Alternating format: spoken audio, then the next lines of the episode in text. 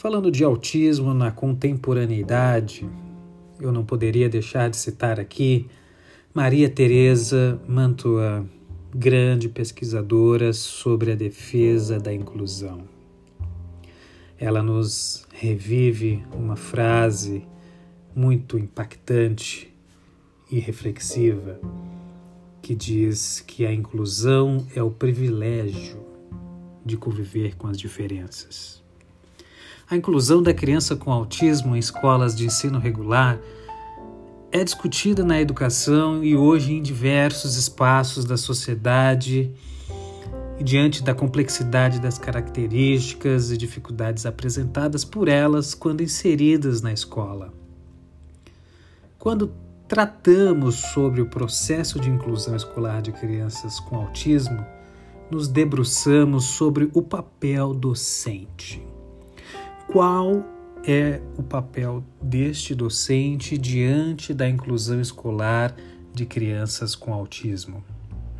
Na contemporaneidade, é impossível não questionar o despreparo dos docentes diante das milhares adversidades em sua relação com o aluno autista, que pode ter alguma relação com a sua formação insuficiente ao longo do seu processo formativo, é, dentro do, do, do ponto de vista da inclusão, sendo tratada de maneira incipiente na sua graduação, na sua pós-graduação, dependendo assim, então, do docente se atualizar constantemente, refletindo a sua prática a partir do seu interesse na docência dentro da categoria de educação inclusiva.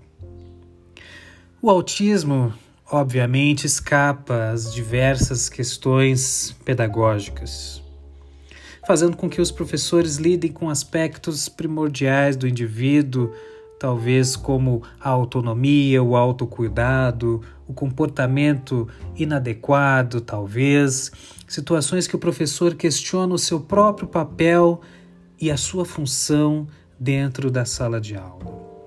Portanto, é significativo refletir constantemente como está sendo realizada a formação destinada aos docentes e esclarecer que a informação e o conhecimento sobre o tema são extremamente importantes e não devem se limitar a uma simples formação genérica. Para encerrar, eu deixo aqui mais um ensinamento de Mantoan, quando ela diz que estar junto é se aglomerar com pessoas que não conhecemos Inclusão é estar com, é interagir com o outro.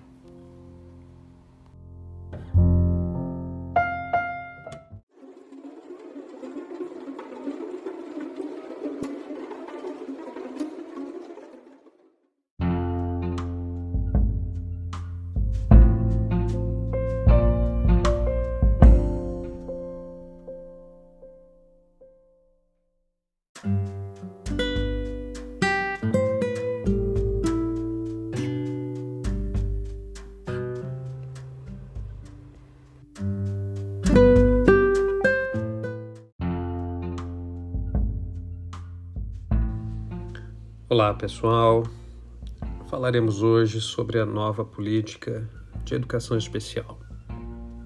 Um assunto sensível, um assunto complexo. Existiu uma luta por um sistema educacional inclusivo, como está disposto na Convenção da ONU e também na LBI, não foi uma conquista fácil, foi uma conquista de anos para o respeito à dignidade humana e à igualdade de todos. O decreto 10.502 de 30 de setembro de 2020, ao propor salas especiais e escolas especiais, afronta, no nosso entendimento, e toda a legislação vigente trazendo aí retrocessos ao sistema educacional. E mais que isso, promove a exclusão, a segregação, reforçando com isso a manutenção de uma sociedade que discrimina e traz a manutenção a preconceitos que não são poucos. Aqui manifesta-se o repúdio a propostas apresentadas no referido decreto. Em uma sucinta análise, isso não se trata sobre o direito de escolha das famílias, que é inconstitucional, que fere uma série de princípios pactuados na nossa Convenção Internacional e Nacional sobre os direitos da pessoa com deficiência, quebrando por completo todo o direito firmado ao impor um plano inconstitucional. Esse decreto, na forma que ele está se apresentando, é no mínimo desrespeitoso, quebrando a regra maior da educação inclusiva, legitimando a segregação e atos discriminatórios no ensino. Quantas mães já escutaram? Não temos vaga, caracterizando-se aquela famosa recusa de vaga.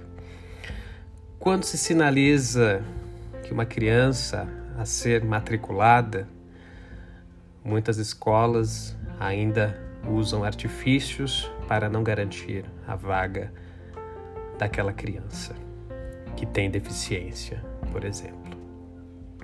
Este decreto torna legítimo e de forma terrível a prática da recusa da pessoa com deficiência. Os alunos com deficiência trazendo assim, dizendo de a grosso modo que olha mãe, tem uma escola ali na esquina que atende crianças igual a sua leve ela lá. Não temos vaga. A escola não atende a deficiência do seu filho. A senhora vai ter que contratar alguém para estar com ele aqui, caso ele seja aceito. Lá na escola da esquina, ele vai ser melhor atendido, abrindo assim para a escola particular e a escola pública uma brecha para a exclusão amparada, amparados todos por um decreto legítimo. Não se pode admitir isso. Vivemos uma transição para uma era da inclusão. O direito está posto na forma da lei e ele precisa ser cumprido na forma que está lá. Os governos estão usando o presente decreto para mascarar uma série de problemas, fazendo com que se tire os olhos então da incompetência ou a falta de vontade em assegurar que todos sejam atendidos com educação de qualidade. Não se dá a formação adequada ao professor, não se dá formação a toda uma equipe que faz parte da escola. As políticas públicas fingem que acontecem não operacionalizam o sistema para incluir, não há investimentos. E a culpa é da deficiência, a culpa é das famílias.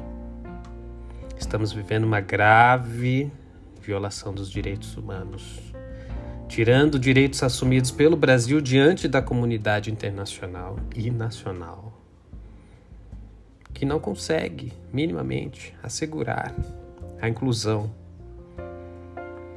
não se constrói políticas públicas sem diálogo. Isso tudo foi um nós sem nós. Não houve consulta, famílias não foram ouvidas, a sociedade simplesmente acordou diante de uma surpresa péssima. Isso vai refletir em todas as áreas da sociedade, no trabalho, por exemplo, não tem essa que esse posto de trabalho é para você com essa deficiência, essa escola é para você com essa deficiência. A família tem que se submeter à incompetência do poder público, às vezes calada. para derrubar este decreto, somente outra forma legislativa do mesmo patamar para derrubar este decreto vigente, para incluir outro decreto adequado que atenda a todos na forma da inclusão. Diversas áreas da sociedade que defendem a inclusão, incluindo também a OAB, já estão se manifestando. E aqui eu manifesto o meu completo repúdio a este retrocesso. Seguimos na luta.